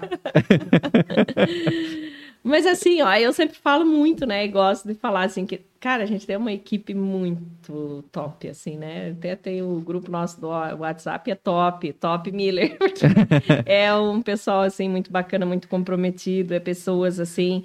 Lógico que a gente, como liderança, assim, você tem que é, se preocupar, né? Essa questão da, do motivacional também, né? E, e, eu me preocupo muito em fornecer as ferramentas, né? Uhum. Que, as, que, eles precisam para que eles possam realizar da melhor maneira o trabalho. Mas, assim, essencialmente também, para mim, é muito importante, assim, compartilhar de valores, né? Com esse grupo para o qual eu trabalho, né? uhum. né? Então, valores muito alinhados, uhum. né? Onde eu tenho condição de, de passar deles né, para esse negócio e para as equipes e para o público o que eles me passam, né? Então é uhum. é uma coisa que existe uma harmonia, né? Então, como eu estou muito tempo, isso é, é algo que é muito equilibrado também uhum. e que me desafia, né? E que eu me sinto desafiada e, e motivada todos os dias, porque todo dia você está aprendendo alguma coisa. E aí você tem que ter uma confiança muito grande também, uhum. né? Então, teve uma época que eu morei aqui num edifício ali na Visconde Tonel, Visconde Concept, e eu era síndica. Eu vou muito lá. É. É? Eu fui síndica ali, né? Na época foi assim, até meio que aconteceu, porque eu comprei o um apartamento lá na planta, então quando a gente foi fazer a instituição do condomínio, eu cheguei lá e é como eu sou acostumado a ser muito prático, eu cheguei, conhecer os vizinhos e tal, e aí, na hora de fazer a reunião, eu já queria saber quem é advogado, quem é engenheiro, quem uhum. é não sei o quê. Vamos. Pra gente compor ali uma equipe multidisciplinar uhum. e, e, a gente fazer o negócio da melhor maneira para nós, as uhum. relações que, que a gente ainda tinha que construir ali com a, com a construtora que estava entregando e lidar com tudo aquilo. E aí, na hora de falar, ah, vamos eleger o síndico, né? Aí o pessoal, não, é a Áurea, né? Puxou, puxou o carro, vai ter que. Ah, puxou o arrastar. carro. E aí eu, eu disse, não, não tenho condições, né? Eu já tenho muita coisa para fazer. E aí teve um dos meninos, que era um engenheiro, aqui de uma das, uma das indústrias, eu não me lembro se era da Whirlpool. Ele aceitou, ele falou assim, Áurea, eu vou, mas desde que você seja a vice, a sub, né? Eu falei, tá bom, eu vou então. Eu vou como sub, eu vou, porque dele fica na linha de frente. E logo depois recebeu uma proposta de São Paulo para ir embora. E aí não tinha quem. quem... aí eu tive que ficar. Eu tive Fez uma que... cama de gato, Paulo. Fez uma cama, fizeram. Mas eu sempre digo assim, as pessoas que moravam, né, ou moram lá ainda, eram tão legais, porque todo mundo. Era um, um, um trabalho muito colaborativo, né? Uhum. E eu uhum. falava, ó, oh, vocês me falem, porque eu não tô aí. E tinha alguns que literalmente me diziam assim, cara, como você consegue fazer tanta coisa e ainda cuidar disso tudo para nós? Uhum. Então eram pessoas muito gratas, né? E aí depois eu veio morar o, um, um, vizinho, que ele era um piloto de. aposentado, um piloto de, de, de linhas internacionais aposentado. E ele quis Daí eu passei para ele, né? Passei tudo para ele, ele assumiu lá. Mas foi interessante porque o Pavel, né? O Pavel do, do Bolshoi, um dia ele chegou lá, ele não sabia que eu era síndica do prédio. E daí ele leu a, a, a comunicação que estava no, no elevador e ele falou assim: Hã? Até isso ela administra. Aí outro dia ele falou assim para mim, Áurea, como que você dá conta, né? E aí é uma coisa que para mim é muito natural, né? Uhum. Lógico, tem que ser meio pilhado, as pessoas dizem, ah, porque você não para, porque você é imperativa. Minha família costuma dizer, ah, a gente liga para a Áurea, dela a Áurea diz, ah, tô não sei aonde, ah, tô em São Paulo, tô em Florianópolis, uhum. tô em Curitiba, tô em Joinville, tô não sei aonde, né? Você tem que Mas, assim, é uma coisa que me dá muito prazer, que me faz eu me sentir viva, Uhum. né? E não, não Tá existe... sempre ativa. sempre ativa. Uhum. Mas, assim, aí como que você equilibra tudo isso? Como eu te falei, né? Essa relação com natureza, essa relação com os meus animais, com os meus cachorros, com meus gatos, que eu vivo postando meu story, sobe mirante. Essa Uhum. semana a gente subiu e desceu com chuva mesmo. E atividade física, né? Que acho que é o melhor remédio. As pessoas podem me perguntar, mas você tem preguiça de fazer? Você fica cansado? Fico, mas é, acho que é buscar a disciplina, Uhum. né? Que é uma coisa Hábito, que- né? hábito, né? E eu estudei bastante sobre disciplina, sabe? Tem vários livros sobre disciplina. E é uma coisa que você tem que estudar o resto da vida para sempre. Né? Porque você vê, né? Hoje eu tô com 52 anos de idade, então, né? Você tem um peso também, Mas né? Tem toda uma situação hormonal e tal, de disposição, de lidar com coisas. Eu me sinto afrontado quando vocês falam a idade de vocês. Vocês parecem ser muito mais novo. Mas hoje a gente também, né? A gente tem ótimos recursos. Eu vou ter que aí. achar esses recursos, porque pra mim já ficando ruim. Mas assim, né, a gente faz. Eu, eu tenho uma preocupação, faço suplementação com de vitaminas, né? A questão de, de, de atividade física sempre. A questão de você lidar com a tua cabeça sempre, né? Então, de você, por exemplo, eu, Estar saudável. estar saudável. Eu procuro, na medida do possível, às vezes não é possível, mas sempre que possível, eu busco dormir oito horas, que para Uhum. mim, eu- há um tempo atrás, eu achava um absurdo Uhum. Né? Eu sempre dormi cinco, seis horas, mas quando eu posso, eu durmo oito horas e me sinto muito bem, bem disposta o resto do dia. Então tem coisas que eu gosto muito daquela frase bíblica mesmo, né? Que é o vigiar e orai, né? Porque a hora que você começa a viver acidentalmente, as coisas não funcionam, você não funciona, Uhum. teu organismo não funciona, porque você não está alinhado, né?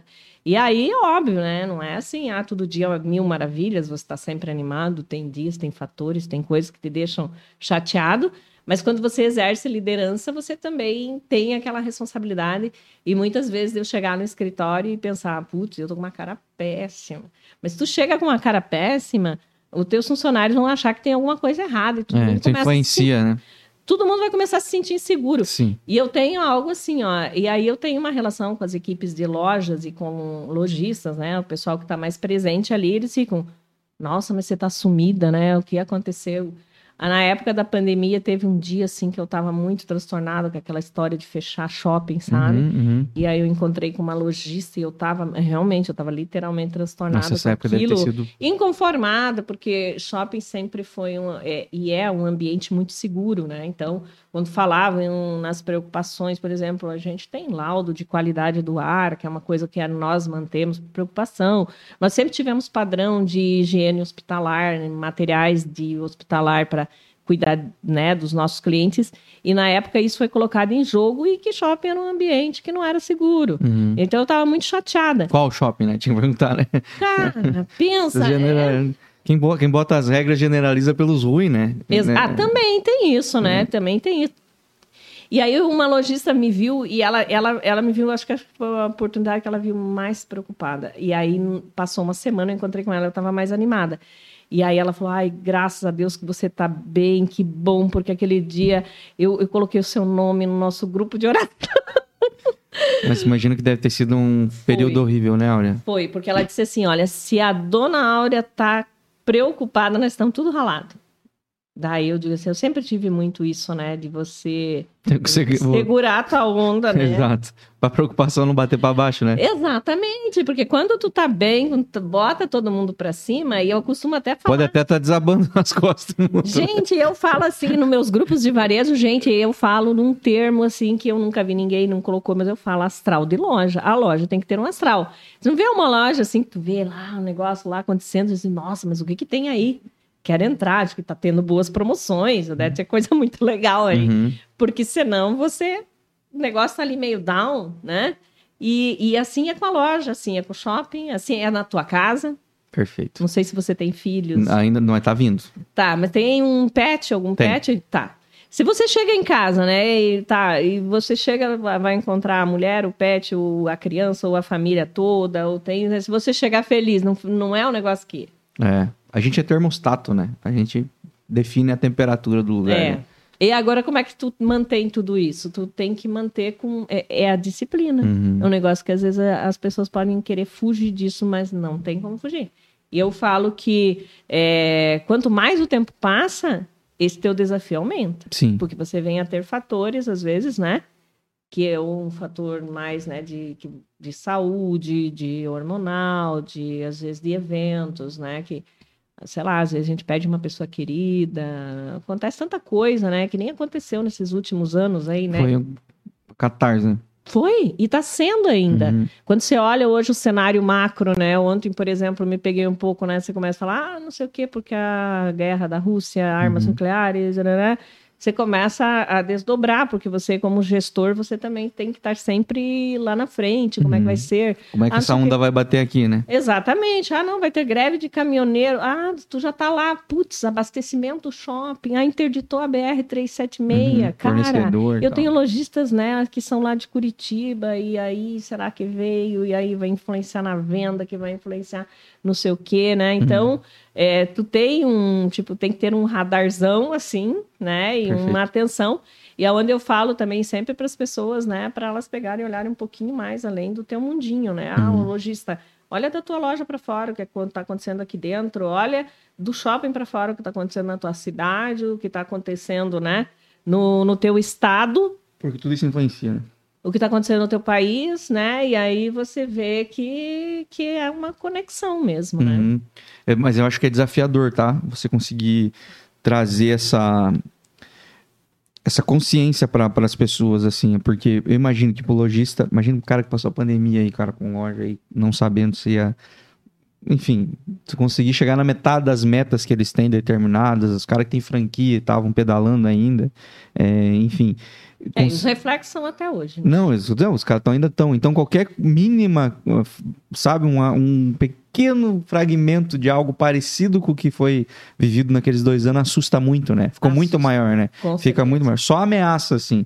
E com o tanto de fake news que rola por aí, a gente também fica desesperado, a gente não sabe de verdade o que é verdade, né? O que é fato, o que é falácia. E aí, quem a gente podia se, a gente podia ter como base para saber o que é certo e o que não é a mídia, mas a mídia também já- agora já não sabemos mais, podemos confiar nessa turma, né? É, hoje tá então, difícil lidar é instável. É muito instável. É instável para as pessoas lidar. Agora, para quem tem que lidar com as pessoas que não estão sabendo lidar com isso, que é o caso da Aura, deve ser muito mais desafiador mesmo. Deve ser só uma boa noite de sono para resolver mesmo, né? Mas ainda bem que você E tá. fé, você E tem fé. que ter essa Como é confiança. que teus chakras estão alinhados aí que você tá conseguindo descansar, né? Porque eu já ia chegar de noite e ficar pensando no outro dia já. Tinha essa amanhã, amanhã, entendeu? Tem que ter. Por isso que disciplina é importante, para você conseguir desligar, né? Entrou, não sei se mora em apartamento, mora em apartamento e casa. Mora em casa. Em casa, é, porque tem exatamente. dog, tem uns dog lá. Os dogão, né? Passou do portão, tem que virar a chave e falar: não, agora eu sou a mãe dos dog, agora, agora é, É bom, outra. porque eles te tiram, né? Te É. tiram. Você chega em casa, tem que cuidar tanto, é que nem que teus filhos, né? É, eu vi, eu encontrei a Áurea em alguns eventos patrióticos aí no ano passado. E os dog dela são patriotas também aí e tal. Cara, mas são muito lindos, né? Eles chamam atenção, cara. Dois urso polar passando assim. Eles chamam muita atenção, né? Chama e eles são todos simpáticos, assim, né? Você subiu o mirante com eles? Sim, Na chuva. na chuva. Nossa, que delícia pra depois secar esse pelo. Cara, porque assim, é, eles também, ó, é, são eles, eu, é, é, hoje, é, manter a forma não é fácil, porque a gente gosta de comer, né? De ser feliz, Sim. então tem que fazer exercício. Não, não, dentro do shopping mesmo ali, você passa o tempo todo. Se tiver com fome, o cheiro já vem te encontrar, né? Não, gente, é assim, a gente tá com agora, né, com cafés maravilhosos. Meu tá, Deus, né? cara. Meu Deus, nem fala. Nem fala. E no shopping com fome é um, um vacilo, cara. Porque, cara. Não, gente, não, não tem, não tem. Nossa. É outro desafio, tá? É. Viver lá dentro, porque você tá O vendo tempo todo, todas né? as novidades, né? Pra mulher também, gente, você passa a loja de Não sapato, gente, não é. É conviver com vitrine todos os dias, né? Ô, olha, você tem que olhar do, do, né, do aspecto técnico, mas é irresistível, Mas né? Eu imagina. acho que eu sou, digamos assim, eu sou ah, um laboratório nisso também. E é a sabe? melhor cliente delas ali. Ah, sou, sou assim. Eu, mas a gente procura prestigiar também, né? A gente até brinca ali, né? Ali a gente ganha o dinheiro e ali a gente deixa também. um pouquinho. Áurea, é, pensando nessa tua história, você tá quantos anos à frente do Miller lá? É, né, Desde que você entrou. Não à frente, é porque você já passou é, por outro na setor, verdade, eu mas. tenho uma história aí, né? De 26 anos. 26? É, 26 anos. Cara, já fez bodas de prata e Às passou um as pessoas pouquinho. dizem, mas você trabalhou sempre lá? Não, não, já tive outros trabalhos também, gente. É que já tô rodadinha. Já tá com uma vida lá dentro já, uma né? vida, é. Desses 20 Ivral aí, já é bodas de prata, já passou de bodas de prata. É verdade. É, do, do- no Miller lá. Existe alguma coisa assim que você tem muito orgulho assim de ter realizado, ter participado da realização, ter visto acontecer ou ter ajudado a trazer pra cá e tudo mais? Enfim, alguma coisa que você fala assim, cara, uma das paradas mais legais que eu vou carregar na história e que eu fiz parte disso no Miller foi isso aqui. Você lembra de alguma coisa? Gente, assim, ó, eu tava até fazendo uma reflexão esses dias, assim, porque é, agora tem 12, 13, deixa eu ver, são 13, é, 13 anos que eu assumi é, a gestão como um todo, né?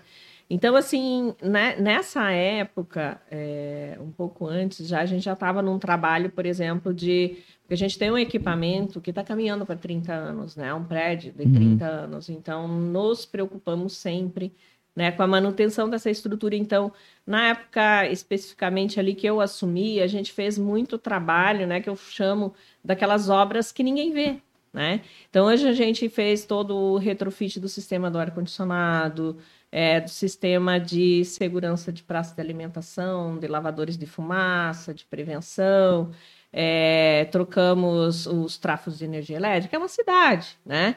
Mas são todas coisas que o cliente percebe, o conforto, né? Da, da questão da, de temperatura, de você ter uma praça sem cheiro ou sem fumaça, mas é, tu não está materializado isso, né? Uhum. Então a gente fez investimentos bastante relevantes, né? É, depois a gente fez um investimento no estacionamento, com pintura, iluminação. Cara, na- o estacionamento do Miller, É. graças a Deus. Parabéns pra quem teve a ideia. Primeiro dia que eu cheguei lá e dizia quantas vagas tinha por andar. E a luzinha, eu falei, cara, aí vocês vieram. Agora vocês mataram a pau. É, então a gente começou esse movimento de dentro para fora, né? Então, assim, a preocupação dentro do planejamento que a gente teve, né, de fazer é, essas Eu já tava obras. quase criando um sistema de estacionamento pra vender pra vocês já. Sério? Ah, já andava muito dentro daquele estacionamento procurando vaga lá. Algumas vezes eu pensei, cara, tem que existir. Eu fui ver na Europa como é que eles faziam e, e como, é que, como é que eram os estacionamentos. Tem estacionamento, de rua lá que é assim, né? Com, com sensor. E eu falei, cara, tem que criar um sistema pra vender. Eu vender pro milho, eu vender pro um monte de Que mercado legal. aí também. Acho que deu três meses, estava instalado lá. Tava instalado. Falei, alguém pensou como eu, só que foi mais ligeiro. que legal. Olha que só que bom saber disso. Que as pessoas estão é, como é, pensando em soluções. E quem estiver pensando em solução pode falar. A gente tem, né? A gente recebe muita é, sugestão e, e situações que a gente tem. Às vezes até situações desse, né? Uma reclamação, alguma coisa que a gente acaba sendo bastante construtivo para a gente criar. é, soluções ali, né, para o shopping, Uhum. coisas que a gente desenvolveu. Então, nesse período, eu pensava assim, nossa, tô fazendo tanta coisa, mas ninguém sabe, né, que a gente está fazendo, ninguém vê, né? E aí, agora, a gente está na fase, né, que a gente está agora fazendo a- a- o retrofit, né, a reforma da fachada Uhum. externa, que com certeza... Né, Vai mudar o layout, não? Sim, a gente tá, já, tá em- já estamos em obra. Então, fazer esse embelezamento, como nós tivemos a oportunidade também de fazer o ano passado, não, agora vamos fazer a praça de alimentação, que a gente fez, recebeu feedback, que os clientes gostaram, né, que ficou um ambiente mais aconchegante, tratar dessa questão, né, da, da iluminação, de paisagismo. Então, é, é uma coisa, assim, que eu tô, nesse momento, você falou assim, ah, o que que te deixa, né, é, feliz, realizada, eu tô vivendo essa realização desse momento agora, Uhum. né? É, também de, de marcas aí, né? Como esse movimento que a gente tem de marcas hoje internacionais que estão conosco, né? Como a Tommy, agora né, a Starbucks, é, a Zarovski. Então é bacana também, é uma experiência nova, porque são marcas é, internacionais e que você tem toda essa relação também com as culturas de onde vêm essas marcas Uhum. né, com equipes. Então, você vai falar de um, um projeto, você está lá, né, conversando com as equipes, né, dos Estados Unidos, que não, não passa é, nada é feito sem vir das matrizes. Então, é, é, é um momento bem bacana esse de construção para esses 30 anos, né, que nós vamos fazer. Então caminhando pros 30 aí. Estamos caminhando para os 30, né? Que massa. 2025. Que massa. E já estão pensando num grande evento aí? Ah, a gente já está pensando com carinho nas ações, né? Que a gente fez os 10, foi 10 anos, 15 anos que nós fizemos, 20 anos a gente também fez eventos para marcar, né? Uhum.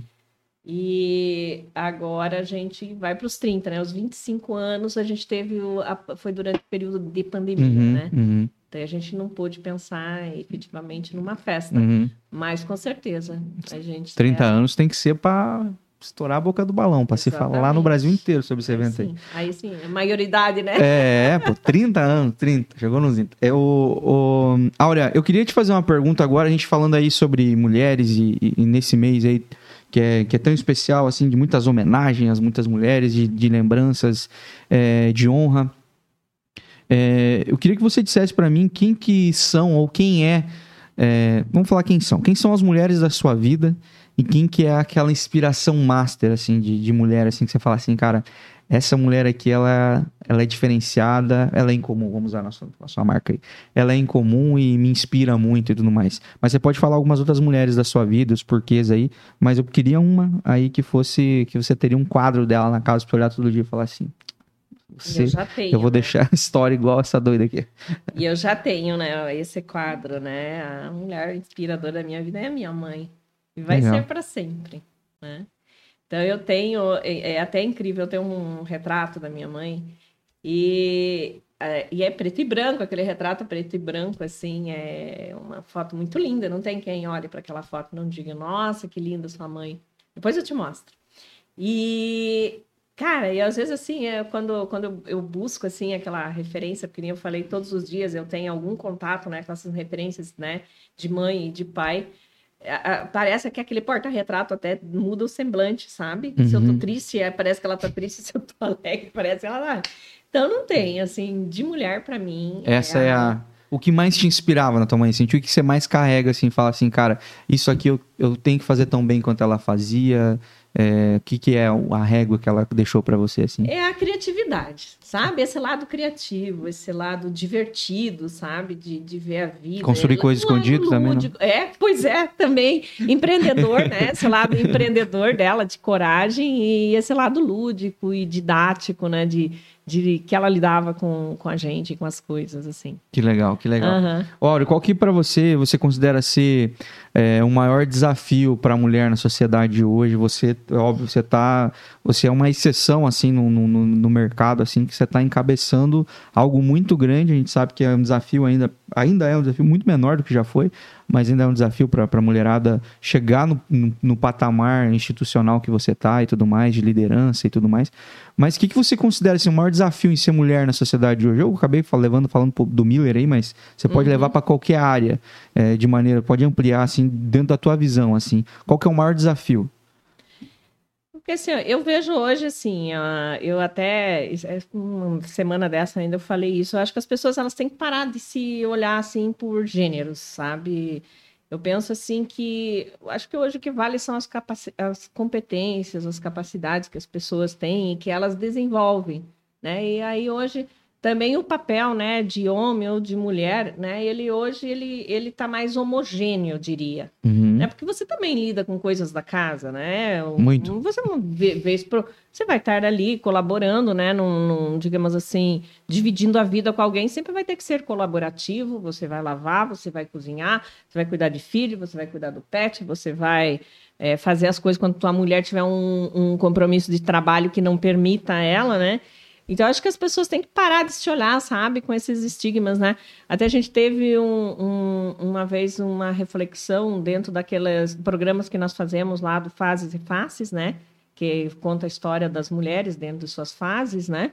É, que com- ainda foi na época ah, com a doutora Karen, que é juíza, né? E ela disse que hoje, na época, ela falou para nós que ah, existe uma tendência muito grande das mulheres passarem nos concursos. Existe um número maior de mulheres que passam em concursos públicos. Por quê? Porque elas se preparam, Uhum. né? Porque lá não está escrito que tem que ser homem ou mulher para passar no concurso, Uhum. né? Então, acho que isso a gente tem que levar mais para a vida, né? E a mulher, efetivamente, que tem vontade de ter uma carreira, Uhum. né? Ela se dispor a ter e enfrentar isso e ter do lado dela, né, pessoas que, que incentivem isso, né? E aí vale para homem também. Sim. Você vai ter um- uma pessoa do teu lado que incentive a ser aquilo que te incentive a ser realizada da melhor maneira possível, né? Uhum. Agora, por exemplo, assim, eu tenho uma amiga que eu sempre conto essa história, que ela, ela é executiva, ela é gerente de uma regional, de uma grande administradora de shopping, e em algum momento, e ela era muito boa nisso, ela era uma, uma executiva de muito sucesso, acho que ela tinha uma carteira aí de, de, de 10 shoppings aí que ela cuidava na regional dela, e ela falou assim para mim, Áurea, eu acho que eu vou sair né, dessa carreira porque eu quero ter filhos. Uhum. Eu tô vendo que se eu continuar nessa, para mim vai se tornar difícil. Então, daí ela engravidou, ela ainda continuou na, por um tempo nessa regional e depois ela se recolheu, ela ficou sediada num shopping, administrando um só, que ela administrava 20, porque ela tinha decidido que ela queria ter dois filhos e que ela achava que dentro dessa carreira mais expansiva, ela não ia. Então, uma questão de escolha. Sim. É uma questão de decisão. Uhum. Né? Agora, eu faz tempo que eu não tenho contato com ela, pode ser que depois, com os filhos mais crescidos, ela volte para isso. Uhum. Né? Então, tem algumas coisas do papel da mulher que eventualmente possa limitá-la. Né? Eu, por exemplo, quando eu pensava assim, eu acabei não tendo filhos porque eu pensava, agora não dá. Agora não dá. Agora não vai dar. É, eu acho que só saindo do shopping mesmo. É, exatamente. Mas é, se eu tivesse, às vezes eu fico assim, ó, se eu tivesse deixado com acaso, né? Porque às vezes as pessoas, principalmente quando é, não, ai, fiquei grávida, não era a hora certa. Eu digo, gente, é de Deus, é a hora certa, Sim, aproveita isso, porque se tivesse acontecido comigo, talvez eu tivesse um filho hoje. E mas eu tinha comigo que eu ia ter que achar um trabalho que eu tivesse uma dedicação parcial. Uhum. Porque eu, eu tenho claro que eu não ia querer que a minha, meu filho tivesse só referência de terceiros. Sim, sim. Né? Ali, principalmente aqueles três primeiros anos ali, que Uhum. são definitivos, que a criança se espelha, eu adoro estudar educação, né? Se espelha muito no pai ou na mãe, né? Eu ia querer ficar junto. Uhum. Então, eu acho que eu teria ido por algum caminho que me permitisse isso.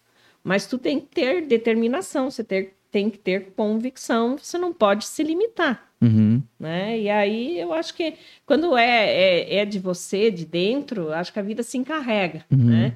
E aí as mulheres realmente hoje, como eu vejo algumas mulheres na política, né? Você me falou, eu te falei da referência da minha mãe, mas eu tenho mulheres, né? Por exemplo, hoje que eu vejo que conseguem conciliar essas coisas, como hoje nós temos a Rejane, né? Que é a primeira vice-prefeita mulher aqui. Eu acho fantástico a, a dedicação que ela tem, o tempo que ela está dedicando para isso que ela está fazendo. Não sei se ela vai seguir carreira, é, mas ela saiu, saiu de uma zona de conforto, Uhum. mas uma mulher, sobretudo, muito disciplinada também, Uhum. né? Porque é, a carreira dela de, de jornalista, né? De, Consolidar, do, né? É, mas da exigência que tinha, que ela Uhum. tinha, né? Nessa época de, meu Deus, acordar muito cedo, estar preparada, não sei o quê, Uhum. possibilitou que ela é, hoje exerça, né? Esses diversos papéis, ela é avó, né? Uhum. Então, acho que é uma pessoa hoje, vamos falar assim, mais próxima, né? Que realmente eu reconheço que é uma pessoa que lida bem com essas coisas, né? Agora a gente está com a vice-governadora, Sim. doutora Marilisa, Uhum. também, que é uma pessoa, para mim, extraordinária. Também é uma mulher inspiradora. Passou por também. muitas fases, né? E hoje tá- Referência que quando você conhece, você assim, poxa, olha, tem que dar valor, Uhum. né? E tomou essa coragem agora, tomou essa frente e, e tá indo para isso, né?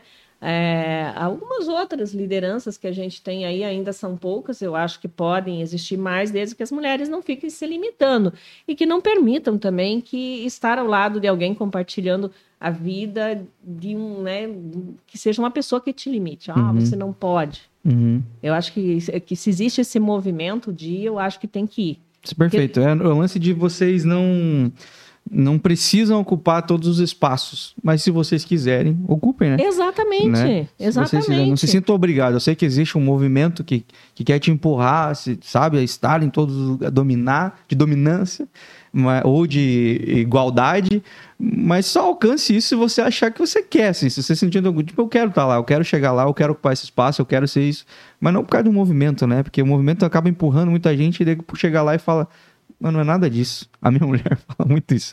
Ela fala que, pô, esse discurso de que não, a mulher não pode ser sustentada por homem, que mulher não quer ser sustentada por homem. Ela falou, eu quero, Rafa, me sustenta. Claro! Lógico. E aí, assim, né? E cada um com a sua escolha, né? Tem gente que também não vai querer, mas daí cada um com o seu E cara. não tem nenhum problema, por exemplo, assim, ó, uma das nossas participantes do nosso programa do Faces e Faces, ela escolheu o contrário. Ela era uma empresária e ela resolveu ser dona de casa. Uhum. E ela lida muito bem com isso. Ela é uma pessoa maravilhosa hoje que passa. É porque o movimento daqui a pouco vai ser esse, Áurea. Vai chegar num ponto onde as mulheres vão estar dominando aí, mulheres senadoras, presidentes, diretoras de grandes corporações e, enfim, as mulheres de- diretoras de, de empresas de mídia. As mulheres vão estar na cabeça do, do negócio aí. Aí vai ter um movimento dizendo assim: e quem vai cuidar das crianças? E quem vai cuidar da casa? Aí vai ter um movimento contrário que vai dizer, daqui uns 15 anos, que vai dizer assim: mulheres, ocupem os seus lares, vocês estão deixando os lares de vocês vazios. Por quê? Porque o movimento, cara. Ocupa o lugar que você quer ocupar. Você quer ficar em casa, quer cuidar do filho, quer dedicar-se, cuidar do teu marido, não quer ter marido também. Tá tudo certo, não quer ter filho, tá tudo certo, cara. Ocupe o lugar que você quer ocupar, né? Perfeito. E, e aproveite essa oportunidade que a vida te dá, porque às vezes só dá uma. Então, se tiver a oportunidade de experimentar ser chefe, experimente. Se tiver a oportunidade de experimentar ser mãe e mulher, esposa, experimente. Se você tiver a vontade, faça, né? Mas porque o movimento vai te empurrar para um negócio. E daqui a pouco ele vai dizer que você tá errada. Daqui a pouco ele vai dizer, né? Sim. Daqui a pouco você tá CEO da empresa, daí vai ter um movimento social dizendo assim: pô, as mulheres saíram, foram para a empresa, começaram a abandonar filho, abandonar marido. Aí você fala assim, cara, eu vou enlouquecer, mas é isso. Esse movimento sempre quer te enlouquecer. Você nunca tá certo onde você tá. Então esteja onde você quer estar. Tá. Acho que é um bom. É, por isso que eu falo, sabe, que vem de dentro, Uhum. né? E, e assim, ó, quando você deixa esse, né, esse subconsciente que eu falo, ele, ele, ele emergir, aí você vai estar num caminho que vai te dar paz, Uhum. né? Eu, por exemplo, assim, lidando com aquele monte de coisa, aquela loucurada, sabe? E aí, né, porque o templo de consumo, não sei o quê, eu sou toda natureza, não sei o quê, Uhum. mas de alguma maneira a coisa se equilibra e tu tem um papel ali, e aí você tá em paz com você mesmo, né? Uhum. Então, acho que buscar isso, ah, eu, eu acho que é o segredo. E, e desvincular disso. Ah, não, porque a mulher tem que fazer. Ah, porque agora não sei É. o quê. Porque isso, porque aquilo, sabe? Esquece.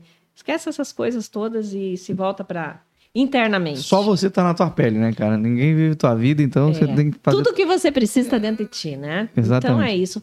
E assim, ó, eu acho que a gente também tem que se guiar por uma fé, sabe? Quando você tem essa conexão, e aí eu vou falar de Deus mesmo. Você tem essa conexão com Deus, que tu tem essa confiança de que teu coração tá nas mãos dele, sabe? Eu acho que alguma coisa vem, vem as pessoas os apoios, né? As pessoas que te apoiam, que te incentivam, e as coisas acontecem e fluem. Uhum, perfeito. Olha, pra encerrar, eu queria que você completasse a seguinte frase: Ah. Eu sou uma mulher em comum, por quê? Porque, olha que, que frase, eu sou mulher em comum, por quê? É. Porque eu me desafio todos os dias. Perfeito, perfeito. Áurea, eu queria te agradecer demais por esse papo, te agradecer por cada insightzinho aí, porque eu tenho certeza que pra muita gente tá cheio. Você nem percebe, mas você vai largando umas pérolas aí que vai deixar a gente pensando por muito tempo aí. Que legal. E te agradecer demais, assim, por estar, como falei ali no começo, fazer parte da nossa vida sem que as pessoas saibam quem é você, muitas vezes, né? É, administrando um dos principais é, pontos de áreas de lazer da nossa cidade aí. O Shopping Miller está no coração da, da cidade, mas também está no coração do Joinvilense. Então, faz parte da nossa história e saber que tem alguém como você, com os princípios os valores que você carrega à frente disso, deixa a gente muito feliz, deixa a gente muito em paz de saber que vai ter vida longa, que sempre vão ser coisas boas que a gente vai viver lá dentro, experiências boas. Te agradecer em nome de todas as pessoas que passaram pela, pela tua história e pela tua vida. E como esse mês de março fala sobre as mulheres, agradecer por você ser essa figura que inspira tantas mulheres aí no dia a dia, de maneira subliminar muitas vezes, né? Sem falar nada, só vivendo e sendo você, fazendo as coisas que você faz. Você já inspira muita gente. Em nome de todas essas mulheres, eu te agradeço que você siga inspirando muita gente aí e transformando Joinville do teu jeitinho. Muito obrigado. Que presente essa mensagem que você acabou de me passar. Eu quero te agradecer. Isso realmente me encheu o coração e fez muito bem para mim. E eu sou muito grata, grata a você por ter feito esse convite. Né? Eu não tinha, quando, quando eu assumi né, essa, essa, esse, esse, esse compromisso com você, não tinha ideia quanto ia ser maravilhoso, e foi maravilhoso. Muito, muito obrigada. Muito obrigada a todos também que fazem parte aí do, do teu trabalho e e que Deus abençoe muito, muito, muito a tua vida. Que Deus abençoe você também. Oh, olha, tem como as pessoas te seguirem no Instagram? Você convida elas a fazer isso? Sim, sim, sim. Eu até eu, eu tenho, né, eu tenho um perfil privado, mas é, de vez em quando eu vou lá, faço toda, né, aquela, aquela triagem, é o arroba aureaglog. Glog. É, Aurea Glog. Aurea Glog. Então, sigam aí no Instagram, se inspirem com essa mulher aí, vejam as coisas fofas que são os bichinhos dela, tá? Os rolês que ela dá, as trips. Morram de inveja também, porque eu vejo lá ela dando uns rolês que você fala assim, pô, queria muito estar um lugar assim agora. Porque ela vive, uma, vive umas coisas bem legais, gente. Sigam lá, que tenho certeza vão gostar. Sigam a gente também. Arroba bem comum em todas as redes sociais. Compartilha esse vídeo com o máximo de pessoas. Manda pra mulherada aí que eu tenho certeza que elas vão ser inspiradas de alguma forma por esse papo. Se você é mulher, parabéns por você ser mulher, que você faça a diferença por onde você passe. Deus abençoe você, voltamos em breve, um forte abraço e tchau, tchau. O Bem Comum é um oferecimento. Dê Valor Corretora de Seguros, protegendo tudo que tem valor para você. Há mais de 30 anos, realizando e protegendo sonhos. Siga arroba Dê Valor Seguros. Doutor Tiago Ferreira Luiz, especialista em ortodontia e implantes. O dentista número 1 um de Joinville. Siga arroba Tiago F. Luiz Odonto. Hope Store. Roupas, calçados e acessórios. Visite a loja física em Joinville ou faça as compras pelo seu celular. Basta você entrar em contato no direct arroba Hope Store Oficial no Instagram. Quer colar a sua marca a um conteúdo bem comum? Então entre em contato agora mesmo pelo arroba bem comum e saiba como você pode voar com a gente. Bem em comum.